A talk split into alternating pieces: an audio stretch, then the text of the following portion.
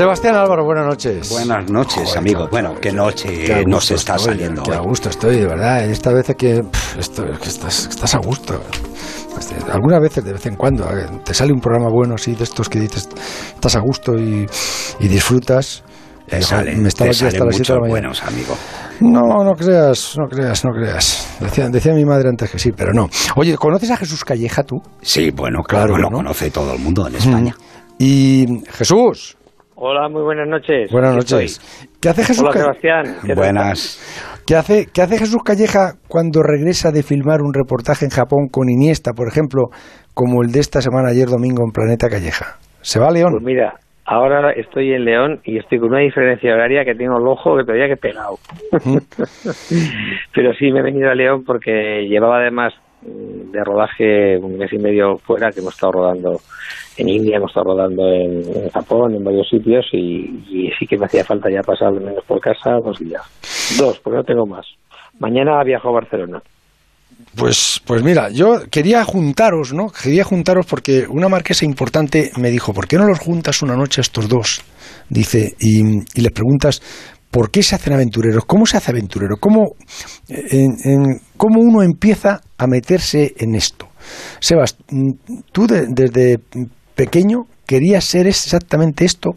Yo era el más inquieto de la familia. Yo creo que para hacerse aventurero no, no, hay solo una cosa. Ya sabes que últimamente se habló de que hay un gen, el DRD47R, que al parecer la gente que. ¿Cómo se va? Espera, que me has perdido. Sí. Hay un gen que es el DR47R. DRD47R, que es un fijador de la dopamina. Del pelo, tú no te necesitas fijador. no, no. DRD47R. sí, que al parecer influye en ser más lanzado, más avanzado, le llaman el gen aventurero, el gen viajero. Pero yo creo que además de eso hay, hay algo más. ¿Se tiene o no se tiene? Exactamente. Y, está en. Eh, estuve eh, participando en unas conferencias muy interesantes en el Museo de Antropología y habló un tipo de, de eh, prácticamente en todas las especies hay gente que son nómadas, que son eh, eh, especies que son inquietas y que salen a viajar y otras que son sedentarias. En los humanos, al parecer, pasa lo mismo. Pero para que eso se desarrolle tiene que haber, primero, unas inquietudes sociales. Yo creo que en nuestro caso intelectuales, yo creo que el aventurero se hace leyendo. Y eso tiene que ver con la curiosidad y la imaginación. En mi caso, fue mi madre la que eh, de niño nos regalaba los domingos eh, del Capitán Trueno, y yo me hice aventurero. Y de y de Crispín, y de Fidel Mileto, ¿verdad? Pero y de fundamentalmente el Capitán Trueno, que tenía, por cierto, una novia que era nórdica, Sigrid, y, le acompañaban Goliath y Crispín, ¿no? Y montaban en globo y luchaban contra el mal. Y ese, esos, el guion de esos tebeos los hacía Víctor Mora, que fue un tipo muy conocido. Jesús, ¿y tú? Pues mira, eh, la verdad que estaba escuchando con atención porque yo no, sabía esto que, que comenta Sebas. Lo del DRD47R. No sabía, pero si te fíjate en el programa del domingo que rodé con Iniesta ya te darías cuenta que nunca tuve ninguna habilidad para el balón. Bueno, el, gol que le metes por la escuadra, hay que, hay que decir la verdad, hay que decir la verdad. que chuta Messi, chuta Messi por detrás y tú mueves la pierna. No, no, no, que escucha, que eso, eso se, ha sido, ¿sabes? La suerte. Está montado, creo que, montado. Lo que no entiendo es como la primera vez que dispara un balón sale por la escuadra. No me lo preguntes cómo fue. Pero me pasó un poco también lo mismo. Desde chaval siempre tenía una inquietud enorme por, por la aventura. Y además, como dice Sebas, y bien dicho, creo que empezamos por la lectura, porque mm, todo lo que caía en mis manos era siempre eh, pues eh, novelas, cuentos, eh, historias de aventureros y luego mi padre los alimentaba, sobre todo, fíjate, mi padre me leía muchas historias de, de, exploradores, de, de, gente que tenía la inquietud de ver qué había más allá. Entonces yo siempre he vivido como una especie, cuando era niño, una especie como de película. Siempre parecía que estaba metido en una historia, ¿no? Me hacía esa cosa infantil que tenemos de soñar con, con algo y meternos dentro de esa historia. Pues yo siempre estaba metido en una historia de aventura, de exploración, de irme a otro planeta. Pero, pero ¿tú qué estudiaste, Jesús? Pues mira, eh, estudié lo que estudiamos todos y cuando acabé bachillerato, pues en vez de irme a hacer una carrera, eh, tenía tanta Máxima inquietud por ver el mundo que me fui me fui fui a la mili porque era obligatorio ya que ya me iba a la mili pues, eh, fui con 17 años para poder quitármela de encima me licencié con 18 y recuerdo que ya me fui a la India que era, todavía había un movimiento hasta hippie me acuerdo que fuimos a Goa acabamos en Goa después de allí nos fuimos a Tailandia y de Tailandia nos fuimos a Nepal y luego yo eché como un poco de cimientos en Nepal me gustó mucho aquel país desde siempre en el cual tengo, mm, es como mi segunda casa ir allí y, bueno, pues empezó la vida de la montaña y bueno, pues como supongo que empezó Sebas todo el mundo, pero, pero empiezas por poco y te vas liando cada vez más. Pero tú tenías una peluquería. Sí, luego volví cuando se me acabó el dinero, que era lo típico, y entonces trabajaba a a plazo partido. Pues mis padres tenían una peluquería, yo podía trabajar seis, siete meses en ella. ¿Pero tú cortabas el pelo? Hombre, claro, yo era una máquina. ¿Sí? Pues, Ramón, yo te pongo a cortar el pelo, escucha. Yo tengo un campeonato de... Tengo un campeonato... Yo gané una vez un campeonato de España de peluquería en corte masculino, en Burgos. ¿A navaja, lo, ¿A navaja lo sabes cortar bien? Sí, sí, yo me, Además, eh, me das cualquier instrumento ahora y no he perdido las habilidades. Toda mi familia son peluqueros y fue algo que... Ah, sí. Así te veía a ti siempre también peinaico. Mi padre, mi madre, mis tías, mis hermanos, todos mis hermanos, mis padres y mis tíos son peluqueros. Sebas, Sebas vosotros erais eh, almacenes de, construcción. Eh, mis padres eran los lecheros de campamento y luego eh, a partir de mediados de los 60 pusieron un almacén de materiales de construcción que todavía sigue siendo el de campamento el, en la zona. Y, Pero bueno, tú empiezas con, el filo, al filo de lo imposible yo, y es ahí donde, donde, haces realmente el profesional importante. Yo entré muy joven, con 17 años en la tele, en unos estudios como estos. Yo entré de técnico, yo estuve 10 años haciendo telediarios y al mismo tiempo terminé la carrera de periodismo. Hacer periodismo y estar trabajando en la primero detrás de las cámaras. Sí. Eh, eh, estuve de como, como frasquet. yo estuve 10 eh, años de técnico de sonido, con la primero con la jirafa y luego con la mesa haciendo multitud de programas. Y eso fue lo que a mí me terminó de abrir la cabeza. yo, yo, mis maestros fueron Félix Rodríguez de la Fuente y Miguel de la Cuadra Salcedo. ¿Y, los tuyos, Jesús? Pues mira, también me vio, me vio un poco reflejado en, en los mismos, ¿no? Porque eran las referencias que teníamos todos y bueno, yo creo que cuando llegaba el hombre a la Tierra, eh, España se paraba, o sea, todo el mundo íbamos a ver en la televisión a, a Félix de la Fuente que, que tenía algo que para mí era muy interesante y era que en realidad era un documental, que ya había más documentales, pero a una bonita historia le ponía una cara, que era él. Y cuando alguien sabe narrar muy bien, cuando alguien lo cuenta con, con, eh, con esa voz que tenía, genera una empatía de la que todos nos contagiábamos y poníamos un interés excepcional. Es decir, que hay, hay muchas historias, hay historias extraordinarias, pero yo creo que es muy importante poner siempre cara a una buena historia. Y yo creo que Félix de la Fuente y de la Cuadra Salcedo fue lo que hicieron, ¿no? Y entonces yo, yo me vi bastante reflejado en ellos. Lo que pasa que yo tenía inquietud por la verticalidad, no sé, supongo que a Sebas le pasó también, de alguna manera mutamos al mundo de la verticalidad, que era lo que más nos atraía. Las montañas tienen un efecto llamada extraordinario que es muy difícil de, explicar, ¿no? Y, bueno, pues acabamos siempre en esas grandes eh, cimas que, que tanto nos motivaban y que luego, bueno, pues a partir de ahí pues hemos hecho otras cosas, ¿no? Otras variantes dentro de la ciudad. La, la mejor historia que crees, Sebas, que ha contado, de la que tú estás más convencido que, o la que más te gusta contar, la que más te emociona? Pues sin duda el K2 del 94 cuando nos fuimos en el año 94 al K2, que ya era para nosotros la segunda vez que llevábamos, yo llevaba ya 11 años haciendo con, Alfilo. Eh, fui con Juanjo San Sebastián, con Nacho Apellaniz, con... ¿Ahí no estuvo Juanito? No, ahí no estaba Juanito todavía, pero estaba Iñaki Ochoa de Olza, estaba José Carlos Tamayo y Sevitas de la Cruz. Eh, para entonces yo ya había hecho 90 documentales, unas 60 expediciones. el, programa estaba consolidado en la tele, pero, eh, pero siempre era un. El, hacer que te firmaran los presupuestos era, era terrible. Así que eh, teníamos el permiso del, del K2, pero no no teníamos dinero para ir. Los permisos se pagaban con uno o dos años de antelación ¿Y? entonces decidimos que nos íbamos sin dinero, sin, sin la tele. Al final conseguí que, que pagaran las dietas a dos de los compañeros que se, que se fueron para ¿Y allá. el dinero que lo pusisteis vosotros o qué? Sí, ¿Lo pusisteis vosotros? Sí. ¿Y? y nos fuimos para allá Y filmasteis. y filmamos. ¿Y luego? Y luego se nos. Pues por eso digo- se nos mató un compañero en el K2. Y aquella historia ¿Quién, quién, que quién, quién murió en el Acho Ah, Apellaniz. Acho Apellaniz, sí. Y- bajada. Y en una situación de esas, cuando muere, que, que supuestamente vais inseguro y sin nada, ¿qué pasa? Pues que Acho se quedó en la Ya, ya, ya montaña. lo sé, pero ¿qué pasa en su familia? no?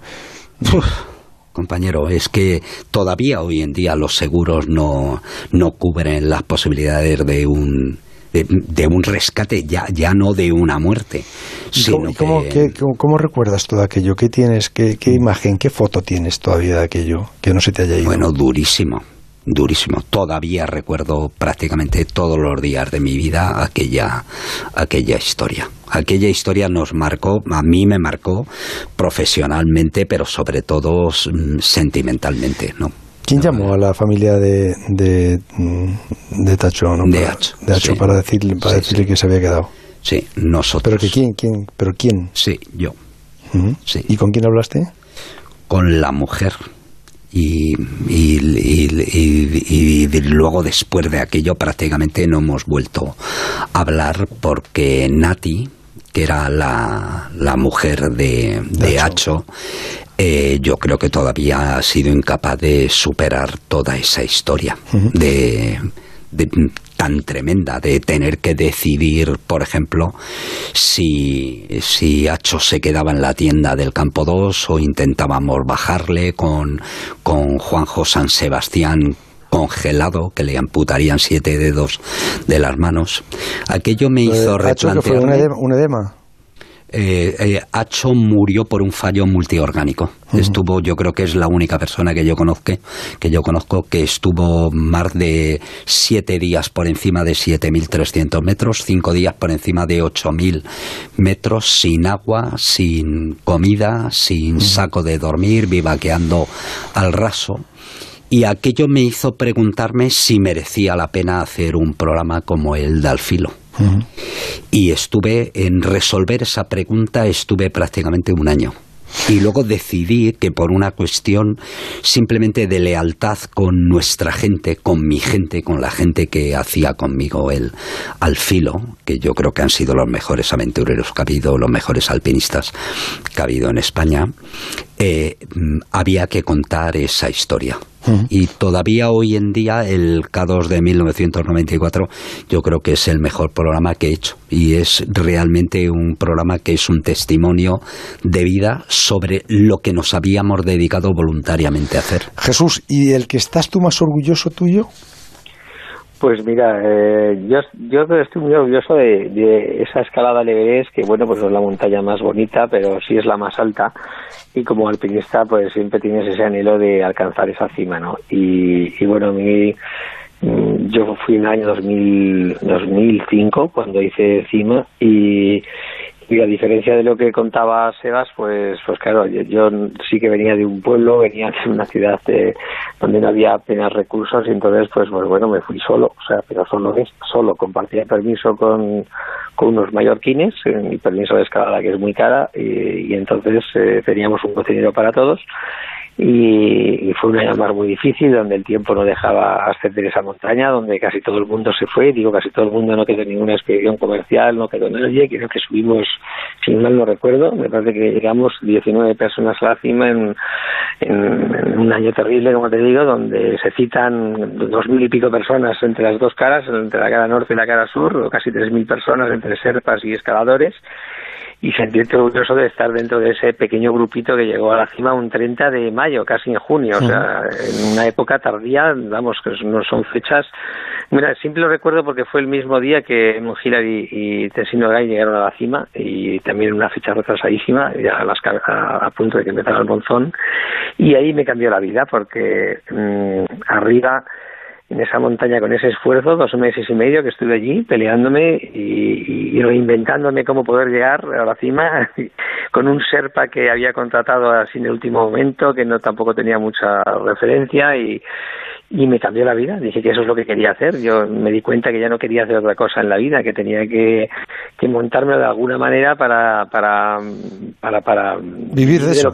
Oye, eso porque fue un estado de situación. Fíjate hasta tal punto que, que, lo que quería era, eh, o sea, es que lo, ya cuando llegué a 8.000 metros al campamento 4, eh, que me pasas la noche antes de descender al día siguiente, que me costó horrores porque fue un día, fue una, fueron 36 horas casi, fue, pues estaba medio muerto, pues yo no paraba de pensar que era exactamente eso lo que quería hacer y además empecé a pensar en cómo quería hacer el, mi cambio de vida y imaginé un proyecto televisivo en el que se podía contar la aventura eh, más de un modo personal, más de un modo del, sufrimiento, no desde esa parte un poco que parece que los alpinistas son héroes y que, y que es gente que no le afecta nada y que es gente muy dura, pues todo lo contrario, sufrimos, lo padecemos, lo pasamos mal. El 80% de una expedición probablemente no estés cómodo y te, te quieres ir muchas veces y, no se cuentan esas cosas. Y, ahí fue donde se me ocurrió ponerle incluso nombre y apellidos a lo que quería hacer, que, que, que lo llamé desafío extremo. Oye, y, eh, y en Planeta Calleja eh, de los personajes que has tenido, ¿cuál te ha resultado el mejor? El que, el que más te ha impactado, el que has dicho, joder, con este volvería. Oye, pero es que lo voy a decir y vas a decir que es para que quede bien, pero pero es que hay muchas, muchos, muchos, muchos con los que ya, pero dime que se convierten, se convierten en se convierten en amigos. Oye, pues mira, por ejemplo, David Bisbal y yo desde que hicimos el programa nos hicimos súper amigos y nos une la pasión del buceo ya un poco de profundidad. Nos gustan mucho los tiburones, por ejemplo, veraneamos todos los años eh, nos vamos a algún lugar del planeta a bucear y con nuestras cámaras y a filmar, fíjate, a filmar que para nosotros, no para la televisión, para guardárnoslo porque tenemos una pasión por decirte algo, ¿no? Sí, que hay gente que al final se ha convertido en amigo de verdad con el que compartimos muchas pasiones. Y... Ay, quería decirte una cosa, José Ramón, que tú lo sabes cómo llegué a la tele y por qué llegué a la tele y tú tienes mucha culpa, lo sabes, ¿no? Sí, sí, perfectamente. Hombre, tenías ahí a tu compi, ¿eh? David, sí, sí, sí, sí. A David. Presentamos a, Daniel Gabela. Claro, entonces David me... Creí que se te había olvidado. No, no, no, por Dios, yo fíjate, como tú no me lo preguntas, ya lo saco yo. O sea, eh, vosotros me llamáis, porque habéis que hay un tipo por ahí que está en el Polo Norte, que si estuvo en el sur, que si fue a la montaña, y querías entrevistarme. Entonces eh, me llama David, eh, le tengo un cariño enorme. hablé con él antes de ayer, mm, todavía con él, y me dice, oye, vente para aquí que queremos hacer una entrevista. Y él es el que decide, eh, y tú, eh, llamar a, a, Elena Sánchez, primero en la, en la cadena 4, y luego a, a Daniel Gabela. Elena Sánchez, que claro, y entonces, efectivamente, yo acabo en la televisión porque vosotros me presentáis a estas dos personas, que era pues, pues el máximo dirigente de la cadena 4 en aquella en Soge Cable y el Sánchez directora de Antena. Me lo encontré la otra noche a Daniel Gabela. Sí, pues mira, yo le voy a está como Robert Redford. Hombre, yo le voy a ver pasado mañana, que me dan el premio este Onda, ¿sabes? Al mejor presentador y entonces me lo voy a encontrar allí. Y Dale un abrazo muy fuerte. Sí, sí, sí. darle un abrazo porque decir, bueno, sabéis que me cambiasteis la vida vosotros y, y, de qué manera. O sea, que yo especialmente con, contigo y con, con David, pues tengo un cariño muy muy, especial porque me abriste las puertas al mundo que hoy tengo. O sea, que las tiraste tú.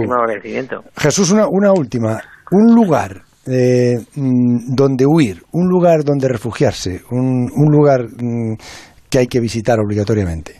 A ver, yo siempre voy a responder que España, porque te lo digo que después de dar la vuelta al mundo muchas veces, el carácter que tenemos aquí, lo bien que se vive en España, lo, mira, es el único lugar, como decía hace poco que me han preguntado, digo, el único lugar que tú te vas a tomar una cerveza y, y probablemente vamos a salir con un amigo que no has conocido de nada allí. Y, y, claro, tomarte una cerveza y hacerte un amigo y darte el teléfono o una amiga, esto solo pasa en España. Y tenemos una, nos gusta eh, socializarnos, nos gusta vivir la vida, nos gusta... Un lugar de España. Oye, te digo León. el León para mí es un paraíso. ¿Por qué es un paraíso? Pues porque, porque tenemos una montaña extraordinaria, porque tenemos una gente fantástica y porque todavía puedes tener muchas ratos de soledad en bosques, perderte en bosques, en montañas, en lugares, en mm. rincones. Eh, yo, yo, yo vivo en León, te estoy hablando desde León y cada minuto libre que tengo en mi vida me vengo a León, que es mi campamento base, siempre. Y Sebas, un, un, un lugar que, que visitar y en el que perderse. El a uno al que te voy a llevar. Al valle de Juse, en el Karakorum. Vale, iremos al valle de Juse. Jesús Calleja, un abrazo muy fuerte. Igualmente, Sebastián, un placer siempre estar contigo, una leyenda ahí y que nos abriste a todos la brecha de la aventura y la hemos vivido con pasión. Hay que seguir abriendo esa brecha, haciendo... 25 años, ¿no? Por lo menos fueron del filo, si no me equivoco. 28. 28 años, madre mía, ese listón es insuperable. No, hay, hay que seguir dándolo. Lo mejor siempre es lo que nos queda por hacer. Eso es una buena actitud. Cuidaros mucho, que os necesito mucho a los dos, ¿eh? Y no puedo prescindir de vosotros. Un abrazo. Un fuerte abrazo. Adiós.